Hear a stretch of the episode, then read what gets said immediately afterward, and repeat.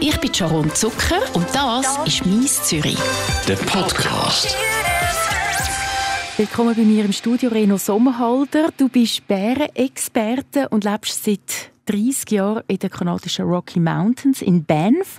Jetzt bist du wieder mal in der Schweiz für eine Multimedia-Show, für zwei Multimedia-Shows eigentlich. Und über die reden wir nachher noch. Jetzt aber interessiert mich zuerst einmal ein bisschen dein Leben neben und mit den Bären, mit den Braunbären, zum genau sein.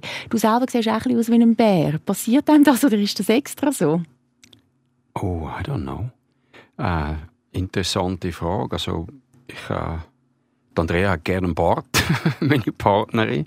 Und da habe ich halt einen Bart, den habe ich gerne rasiert. Und, und irgendwie passt das, glaube ich, schon ein bisschen ins Natürliche rein. Es einfach, es einfach so sein, wie es eben ist. Ja. Du siehst ein bisschen aus wie der Bär. Nimmt der Bär dich auch als Bär wahr? Ähm, das glaube ich weniger. Ich glaube, es, es besteht, es besteht ein ganz klarer Unterschied zwischen den zwei Arten, Mensch und Bär. Aber auf meine, in meinen Multimedia-Shows tun immer wieder auf die Ähnlichkeiten hinweisen, weil es ist mir extrem wichtig, dass wir die Tiere als sentient beings ähm, sehen, als, als Tier, als Lebewesen, die genau gleich wie wir auch Gefühl, eine Gefühlswelt haben. Die haben Angst, die haben Freude, die, die zeigen ähm, ähm, verschiedene Emotionen, die wir auch durchgehen. Und das ist völlig klar, wenn man diesen Tieren begegnet. Und darum ist es mir auch immer wieder, wieder wichtig, dass wir den Vergleich suchen zwischen Bär und Mensch, jetzt spezifisch zu den Bären. Ja. Wie zeigt denn ein Bär Freude? Ähm, zum Beispiel ein, ein jüngerer Bär, ich habe schon ein paar Mal jüngere Bären gehabt, die auf mich zulaufen und die schwingen den Kopf so beim Laufen und, und je näher das kommt und man merkt und der Gumpen zusammen in die Luft und sind mit all vier Beinen in der Luft buchstäblich und und äh, da musst du schon ganz klar die Linie ziehen. Und, und das machst du hauptsächlich mit der, mit der Stimme, mit dem Tonfall von der Stimme, dass du ihnen dann die Schranken weisest im Grunde genommen, weil es in Zukunft für den Bär selber nicht sehr ähm, gesund wäre, ähm, wenn er sich zu nah am Mensch würde zu nähern. Ähm, wie, aber wie tönt denn die Stimme, die du machst? Hey Bär, that's enough, stop right there. Also muss man einfach bestimmt, ähnlich eigentlich wie zum Teil auch mit einem, mit einem Kind vielleicht jetzt da wieder der Vergleich zu der Menschenwelt. Ähm, es ist wichtig, dass der Bär ihre Grenzen zeigt, vor allem den jüngeren Tieren, den Teenagers, wie unserer Welt eben auch. Meistens sind es die männlichen Teenagers, die manchmal ihre Grenzen ein bisschen am Austesten sind und da pushen es den Menschen manchmal ein bisschen. Und da bei diesen Individuen ist es extrem wichtig, dass man eben die Linien im Sand zieht und sagt, bis dahin und nicht weiter. Es gibt ja viele Bärenexperten, also ich habe schon diverse Filme auch gesehen von Bärenexperten, von anderen Bärenexperten, die mit diesen Tieren schmusen. Du sagst ganz klar, nein, eben, man muss eine Grenze ziehen. Das sagst du seit Jahren immer wieder. Warum denn eigentlich? Ist das nicht noch kuschelig? Ja, natürlich ist es kuschelig und, und wir, wir wollen gerne wir wollen gerne die Bären und ich habe auch schon Kontakt mit Bären und das muss ich zugeben und es ist auch etwas, was sehr schön ist. Aber schlussendlich sage ich mir immer, was bringt zum Bär, weil Priorität da sollte im Schutz von dieser Tierart sein und nicht in unserem Ego. Das würde also eigentlich unser Ego befriedigen, wenn wir jetzt so einen Bär anlangen und streicheln und, und gleichzeitig äh, ähm, obwohl das ja wunderschön ist, äh, gilt eben bei mir Priorität Bär. Was ist für ihn oder für sie gesund? Und, und ein Kontakt zum Mensch kann äh, bei der nächsten Begegnung bei einem Menschen, der vielleicht das Verhalten nicht so gut kennt, zu einem Konflikt führen und meistens bei einem Konflikt verliert dann das Tier. Und der Bär hätte das nicht so gerne, wenn man mit ihm eben so umschmust. Ähm, nein, das, ich meine, das ist bei den meisten Bären gar nicht möglich in freier Wildbahn. Ich habe das gemacht mit Bären, die wir ähm, damals in Russland, auch in Alaska, in zwei, drei verschiedenen Fällen adoptiert haben. Das sind verwaiste Jungbären gewesen. Wir haben die adoptiert und haben dann mit denen, weil wir fast haben müssen, Körperkontakt gehabt. Wir haben sie müssen säugen, wie das eine Mutterbärin auch macht und so weiter. Ähm, oh, das ist so herzig, wenn du das erzählst. Ich stelle mir das gerade mhm. vor. Also ja. die, du bist denen ihre Adoptivmutter gewesen, diesen Bärli. Genau, ja. Wir sind, wir sind Adoptiveltern eigentlich und sind täglich mit diesen Jungbären auf Spaziergänge gegangen und es ist unheimlich, wie dann, wie dann auch bei diesen Spaziergängen die Freude spürst bei diesen Tieren. Ähm, wo, wo sehr ähm, ansteckend ist, eigentlich oftmals extrem ansteckend war auch Aber Ja. das war eine Ausnahme, gewesen, dass du dort mit diesen Tieren so nahe bist. In deinem sonstigen Leben jetzt in Kanada bist du auf Distanz mit den Tieren. Aber kennen sie dich? Ja, ja, die kennen, die kennen jedes Individuum und, und vor allem, wenn du, wie ich wieder und wieder an die gleichen Orte zurückgehst, ähm, dann kennen die, die Tiere, die überleben, weil sie wahnsinnig ausprägte ähm, Sinne haben, die ganze Sinneswelt, die wäre. Wenn wir würden schmücken, was ein Bär schmückt, dann hätten wir, hätten wir wahrscheinlich ein Herzkrise. Die haben, die haben einen unheimlichen Geruchssinn. Und die schmecken mit Sicherheit die individuellen Menschen, die vielleicht mit, ab und zu in Kontakt kommen und erkennen es am Geruch, sie erkennen es am Tonfall von der Stimme, sie erkennen es an der Gangart, wie wir einander auch erkennen. Sie erkennen es am Verhalten und das Verhalten ist, das Körperverhalten ist extrem wichtig, ähm, um einem Bär äh, ja, eigentlich Respekt zu zeigen, wie wir uns verhalten, wie wir reden mit diesen Tieren. Ähm, das ist generell in der Natur sehr wichtig für mich. Was ist deine Grundfaszination mit dem Bär? Ich meine, du beschäftigst dich seit, seit Jahrzehnten mit dem Tier.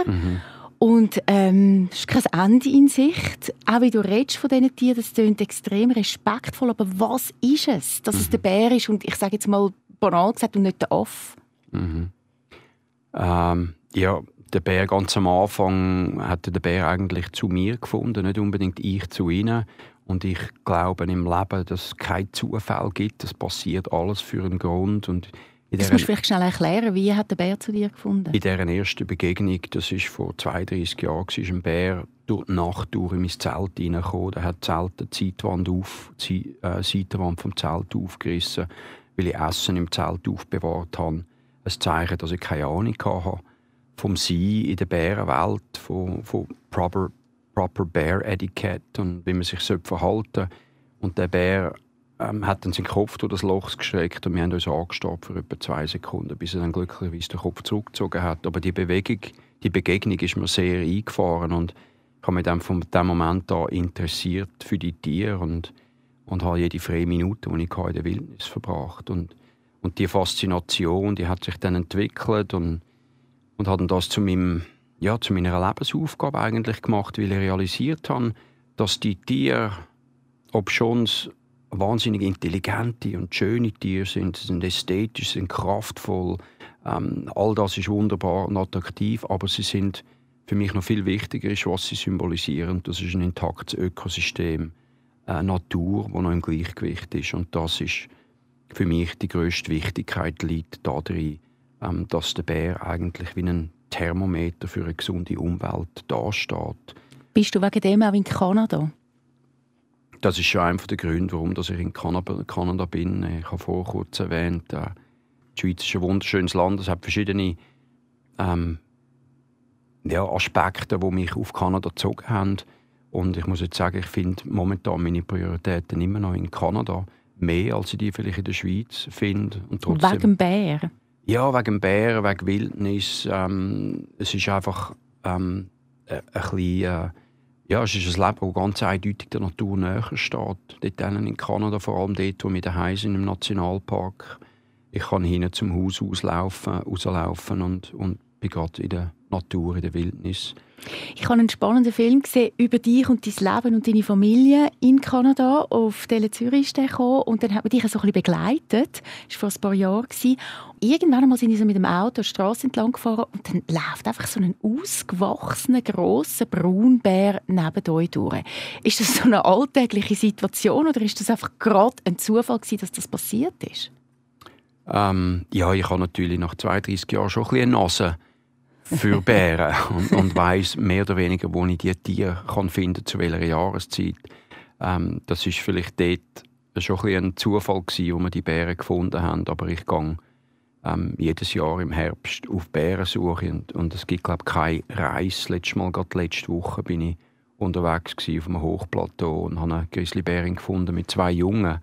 Ähm, aber man muss schon sehen, dass bei uns in den Rockies ist die Dichte von diesen Bären sehr tief. Oder wenn du im ganzen Nationalpark bei uns in Banff, wo vielleicht 50 Grizzlybären hat, der ist fast 7000 Quadratkilometer groß.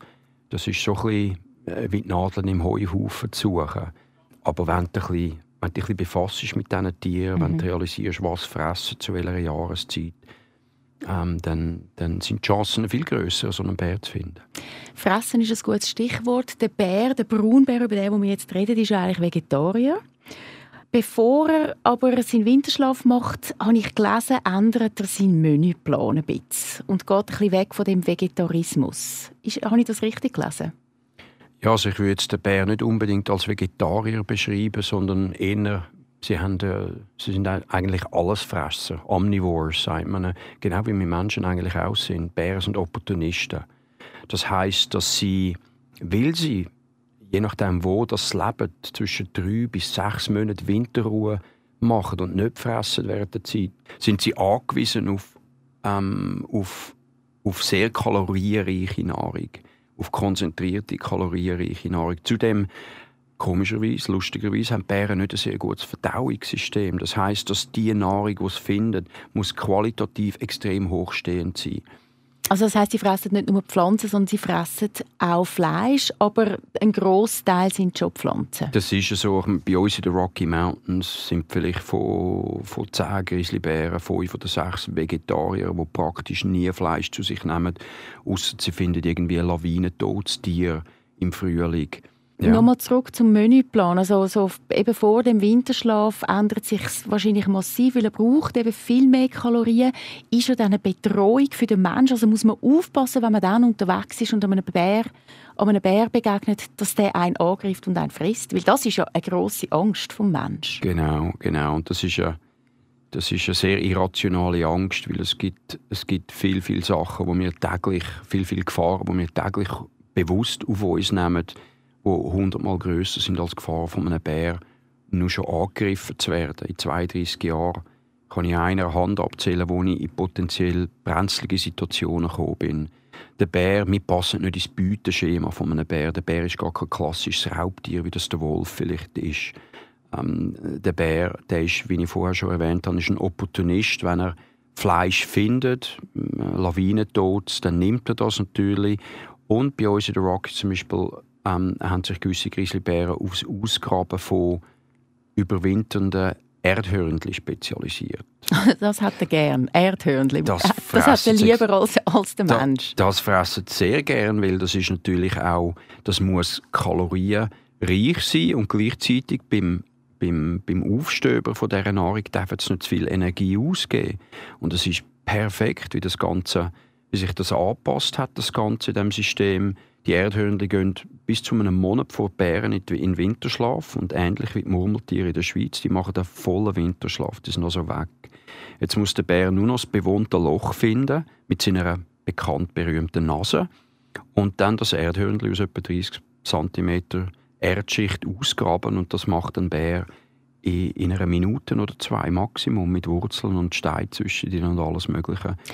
Also ein lebendiger Mensch frisst den Bär nicht einfach so. Das ist extrem, extrem selten. Das muss, äh, wenn das vorkommt, und das kommt, das ist vorgekommen in der Vergangenheit, aber es ist so extrem selten und es ist so ein unnatürliches Verhalten, dass ich gar nicht gern eigentlich über das rede, weil es eben die, die, das ganz, ganz minim kleine Risiko eigentlich ja, auf eine Plattform stellt, wo äh, ich weiß nicht, wie ich das soll anders sagen In 32 Jahren habe ich nicht einmal so einen Bär vor mir gehabt und ich habe Tausende, Zehntausende von Begegnungen mit Bären hinter mir.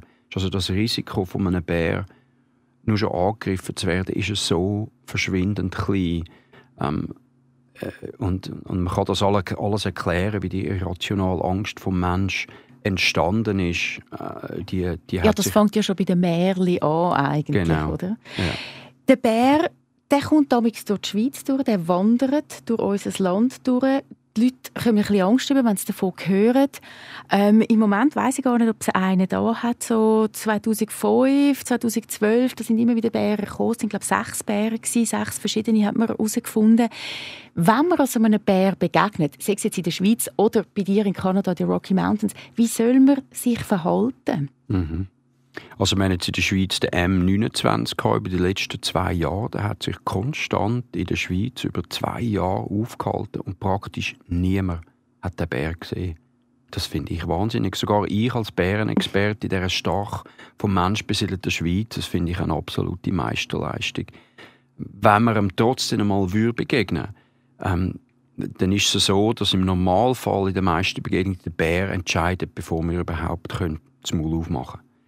Und, äh, und im Normalfall 9, 99 von 100 Begegnungen drüllt sich der Bär um und rennt weg. Also der hat Schiss vor dem Mensch? Meistens hat er Angst vor dem Mensch. Wenn er keine Angst hat und nicht flüchtet, wie bei uns im Nationalpark das oftmals der Fall ist, dann sind das habituierte Bären. Bären, die sich ganz einfach gewöhnt haben an die Nähe vom Mensch. Und da muss ich sagen, das sind eigentlich ähnlich wie der Lumpatz, den wir in der Schweiz hatten und wo leider ähm, getötet worden ist.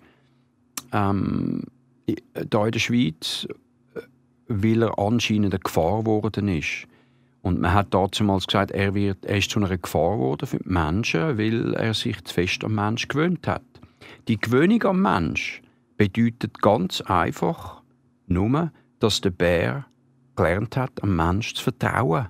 Und das mhm. ist nur gut. Das kann nur gut sein. Was der Grizzly oder der Braunbär kann gefährlich machen, ist sein defensive Verhalten. Das heißt, wenn man unverhofft näher an ein Weibchen mit Jungbären ankommt, dass die Mutter könnte Angst haben, äh, dass etwas passiert in den Jungen gegenüber. Und das kann, ob schon neun von zehn Mal rennt auch sie weg, das kann aber eine Skiattacke auslösen. Okay. Jetzt, wenn sich so ein Bär am Mensch gewöhnt, also habituiert ist einem Mensch gegenüber, dann verschwindet das defensive Verhalten fast gänzlich. Mhm. Das heißt also, dass der Bär 99% sicherer wird in der Gegenwart von Menschen. Weil auch bei Nächbegegnungen reagieren meistens nicht mehr defensiv, die habituierten Bären. Und darum finde ich es schade, dass wir so einen Bär wie der Lumpatz getötet haben, weil meiner. Meinung nach hat null Grund bestanden, null Gefahr bestanden am Mensch gegenüber.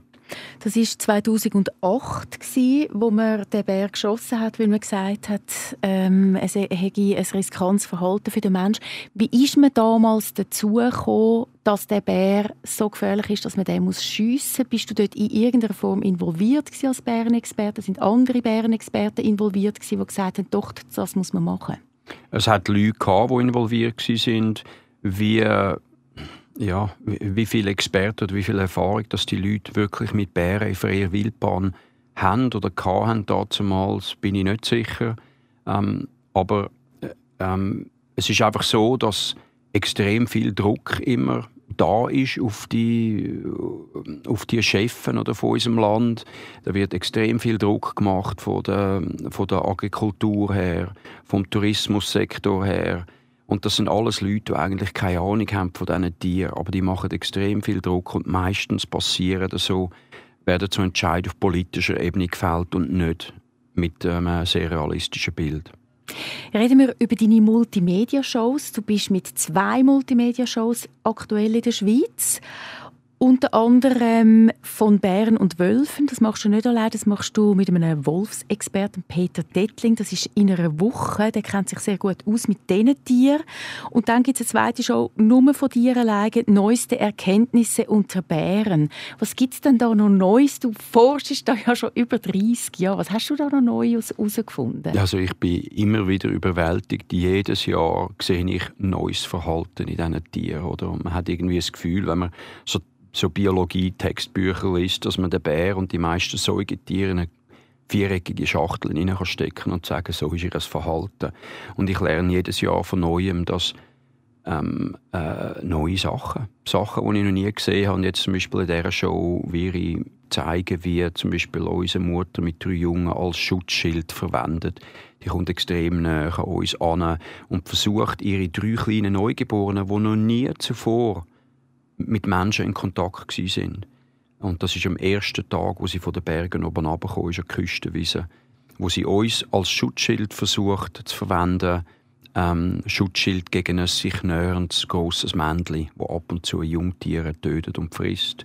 Hat dann die Bärin dich schon gekannt, dass die euch so vertraut hat und euch als Schutzschild genommen In diesem Fall, die Bärin hat mich nicht gekannt. Nein, ich war an diesem Ort das erste Mal. Gewesen Ähm, aber sie hat das Vertrauen in Menschen gewonnen durch verschiedene andere Begegnungen mit anderen Leuten, die Ähnliches machen wie ich auch, die respektvolles Verhalten an den Tag legen in Begegnungen mit diesen Tieren.